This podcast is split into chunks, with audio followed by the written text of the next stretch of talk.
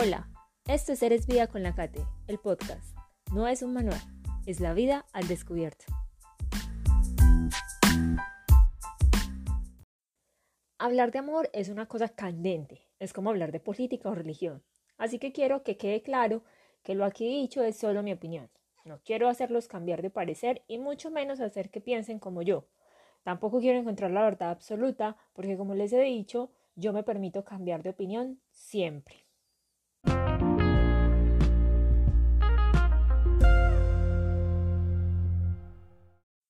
El amor. ¿Qué es el amor?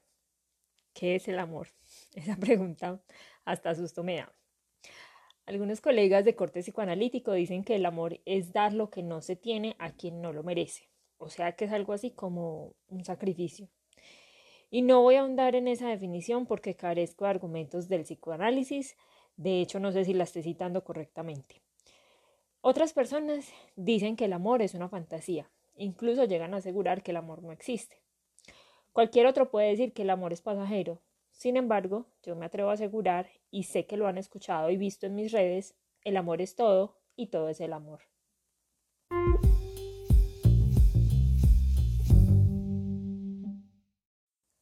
Como sé que cuando se menciona la palabra amor, en lo primero que piensan las personas del común es en las relaciones de pareja, en el romance y por ende en los hombres o mujeres según sea la elección, pues me voy a rendir ante eso y llevaré este podcast un poco orientado hacia esa área del amor, aunque el amor no sea solo eso. Mi vida amorosa no es que haya sido perfecta. Yo creo que hasta ahora les ha quedado claro que he dejado la piel en el alambrado, he bajado al infierno y subido al cielo. Sin embargo, ninguna de esas situaciones por las que he pasado ha logrado que deje de creer en el amor, en la bondad de las personas y en las buenas intenciones de muchos hombres. Si bien algunas de ellas, sobre todo las primeras, hicieron que mi autoestima se quebrantara, mi confianza se debilitara y mi amor propio se ausentara, yo he sido una fan determinada del amor, sino que lo digan mis amigas más cercanas que me escuchan. La verdad es que cuando yo escucho a una mujer diciendo que todos los hombres son iguales o que todos los hombres son infieles por naturaleza y todo este tipo de comentarios, lo único que me da es decepción de nosotras mismas como género. Mm, y me voy a incluir allí porque seguramente aún quedan rezagos en mi inconsciente de ese discurso machista que nos instauró la sociedad, la cultura y hasta la familia. Quizás algunos eh, me hayan escuchado decir que si yo no soy igual a todas, no tengo por qué creer que todos ellos son iguales. Ese es mi primer argumento para no entrar en la discusión dañina sobre el amor y sobre los hombres. Y luego me remito a decir, ¿acaso el amor solo está puesto en los hombres? ¿Solo está puesto en las relaciones de pareja?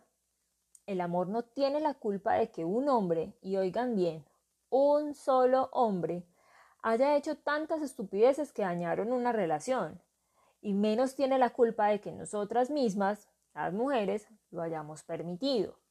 Y no estoy hablando de culpables ni de entonces carguémonos nosotras el saquito solas. No, tampoco. Sin embargo, pues sí creamos eh, relaciones que pueden resultar en, en daños y perjuicios para nosotras mismas. Sé que muchas mujeres que me escuchan deben estarse rasgando las vestiduras por lo que estoy diciendo. Seguramente sienten mm, que estoy defendiendo al género masculino. Sin embargo, mis queridas amigas, el amor no tiene la culpa de que nuestros pensamientos sobre el género masculino sean tan desfavorables.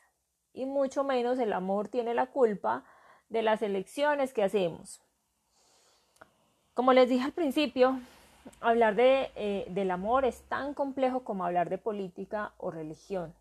Por eso quizás hoy día el amor se ha vuelto tan desechable. Y eso es una lástima, porque créanme, el amor es todo y todo es el amor. Y creo que ya es hora de reivindicar su nombre al interior de hombres y mujeres. Yo creo que lo que deberíamos repensar son las relaciones de pareja y las construcciones que se hacen a través de ellas, el tipo de amor que se construye en ellas, y para eso voy a invocar a una de las parejas de la parándula actual más reconocida eh, y de pronto más criticada por este tema del amor. Camilo Echeverry y Aluna Montaner. Muchas personas eh, no creen en su relación, no creen en su amor. Piensan, dicen, afirman que es una pantomimia eh, para ganar más fama, no creen que sea tan perfecto, no creen incluso que sea amor.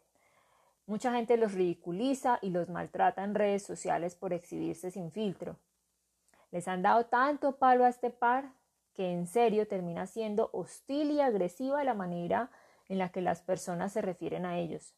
Y eso sí me da mucha tristeza, porque el respeto no tiene nada que ver con, con lo demás, con lo que uno pueda pensar. Y antes de lanzarme a esta jauría, quiero reiterar que simplemente es mi opinión, que no estoy hablando de ellos como artistas.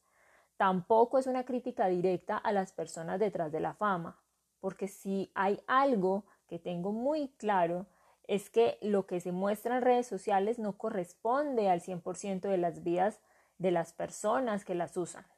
Entonces, para que le metamos frenito de mano.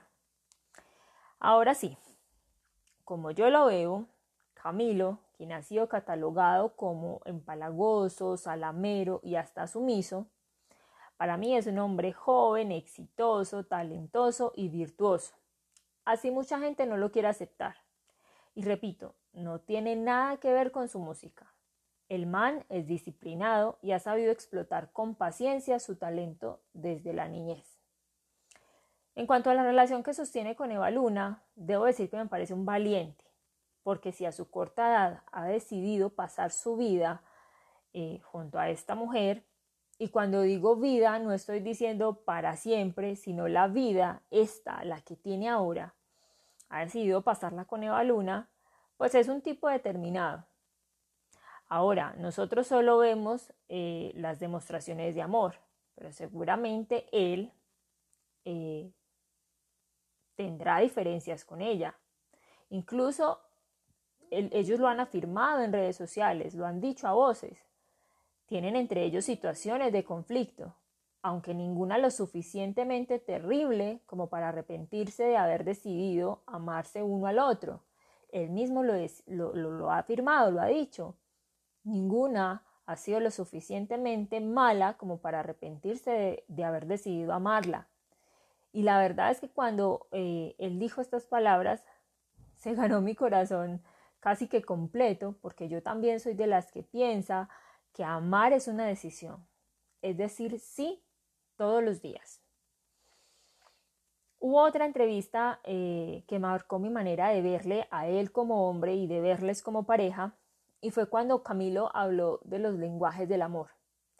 Y lamento mucho decírselos, pero tenemos huevo, porque la verdad la mayoría de nosotros ni siquiera sabemos para qué queremos una pareja.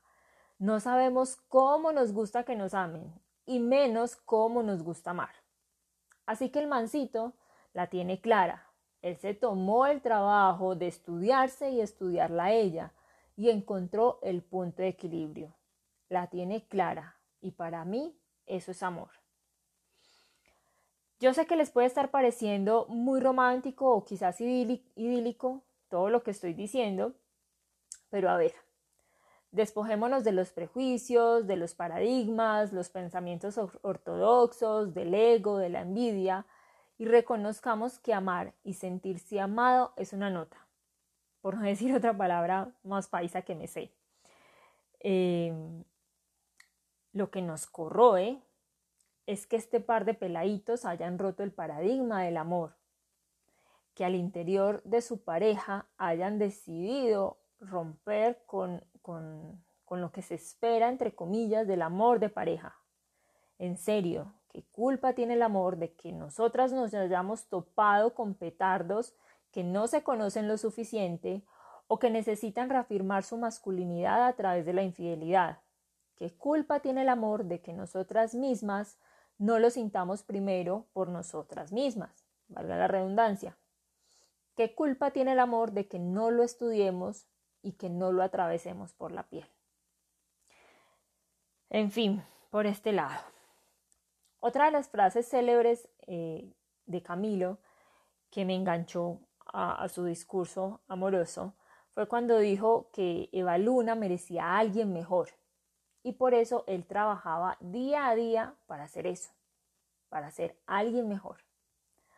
Cuando yo escuché esa frase, eh, sinceramente les digo, fue como si mi, cerebro, eh, no sé, se reseteara, boom, se estallara, no sé, explotó. Mm, y aunque mucha gente inmediatamente salió como loca a atacarlo, a este pobre muchachito, por haber dicho que quería ser una mejor persona para la que en ese entonces eh, era su novia, que sería su esposa posteriormente, eh, la gente lo acribilló. Sin embargo, yo después, con más calma, pensé en aquella frase que yo misma digo con frecuencia, y es que lo más bonito que puede hacer uno por el otro es trabajar en sí mismo. Y creo que a eso se refería Camilo.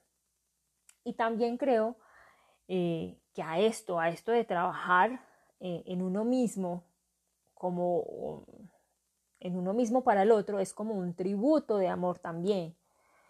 Em, porque si lo pensamos bien, y yo misma lo dije en el episodio pasado, cuando trabajamos en nosotras mismas, en nosotros mismos, entramos a las relaciones de pareja más sanas, sin tantos miedos, con más confianza, con tanto amor propio, que si la relación falla nos podemos ir tranquilas a seguir siendo felices y no frustradas y entusadas.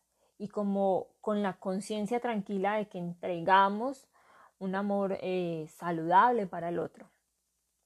Mm, creo que, más bien a eso se refería Camilo, a, trabajar en sí mismo como tributo de amor para ponerlo ahí en esa, en esa relación de pareja. Que lo ideal es que la, la otra persona haga lo mismo para que tenga la capacidad de recibir. Eso es lo que hacen ellos dos día a día, trabajar en sí mismos para recibir ese amor eh, que viene del otro. Sin embargo, por eso nombro um, lo, esto último que les dije, que si la relación falla, pues bien, me puedo ir tranquila a seguir viviendo mi vida. Siguiendo con Camilo y Eva Luna, mm, le he escuchado decir a muchas mujeres que algo malo ha de tener el pobre, que debe ser infiel, que debe ser malo en la cama, que esto y que lo otro. Ay, niñas, ¿en serio así de mal les ha ido? ¿Dónde o cuándo nos dañaron tanto el corazón que dejamos de creer que merecemos todo ese amor que deseamos. Cuando normalizamos la infidelidad, el maltrato, la falta de detalles, cuando se volvió normal pasarla mal en una relación de pareja, que ahora lo normal es ver a una pareja que crece, se acompaña, trabajan de manera individual y en equipo, se muestran sus emociones eh, sin, sin temor alguno, sin pena, y deciden cada mañana ser mejores por su propio bien y el bien del otro. ¿Cuándo nos pasó eso? O sea, en serio. Créanme que esto que digo no es desde una posición romántica ni mucho menos, sino que pónganse a pensar. Así de poquito vale usted que me escucha que no merece un amor pleno si usted ha trabajado en el amor propio, sabe que no merece menos de lo que usted misma se ama. Eso lo tengo supremamente claro. En resumidas cuentas, y para dejar el tema de Baluna y Camilo, yo de verdad creo que ellos se han tomado la molestia de construir amor, de revisar cada día las acciones que como individuos eligen para permanecer. Y yo a eso no le veo nada de malo. Para mí, amar y especialmente en las relaciones de pareja, para mí el amor puesto allí es una decisión, es trabajar en mí para, para permanecer. Para mí el amor es una construcción diaria en equipo. Por último, quiero volver eh, a esto de pasar el amor mm, por el cuerpo. Es decir, que identifiquemos desde nuestro ser todo aquello que reconocemos como amor o que nos representa amor. Yo, por ejemplo, cuando veo a mis gatos me derrito y estoy segura de que eso es amor. Cuando salgo a montar en bicicleta en la madrugada y veo los primeros rayos del sol, siento el amor en mí, siento el amor de Dios en mí, siento la perfección del amor en mí. Y así podría decirles un montón de cosas y de situaciones en las que siento la infinitud del amor. La mirada de mi abuela, la compañía de mis amigas, los abrazos de mi hermana, la mirada de los niños en la calle, e incluso lo he reconocido en algunos de mis exnovios. Sin embargo, más allá de las situaciones como tal, me refiero a identificar, eh, a sentir todo ese amor en nuestro ser, a identificar eh, cómo se, se, siente en nuestra piel. Me disculpan si estoy redundando, pero, pero me parece importante que podamos encontrar el amor en, en, lo corporal, en cómo se vive en nuestro cuerpo. Cuando no podemos sentir el amor en nuestro cuerpo, yo pienso que es muy difícil poderlo identificar afuera. Es más, el tipo de amor que nos profesamos a nosotros mismos, a nosotras mismas, es el tipo de amor que recibimos. Y pues para poder saberlo, tenemos que estudiarlo en, nosotras mismas, de manera individual.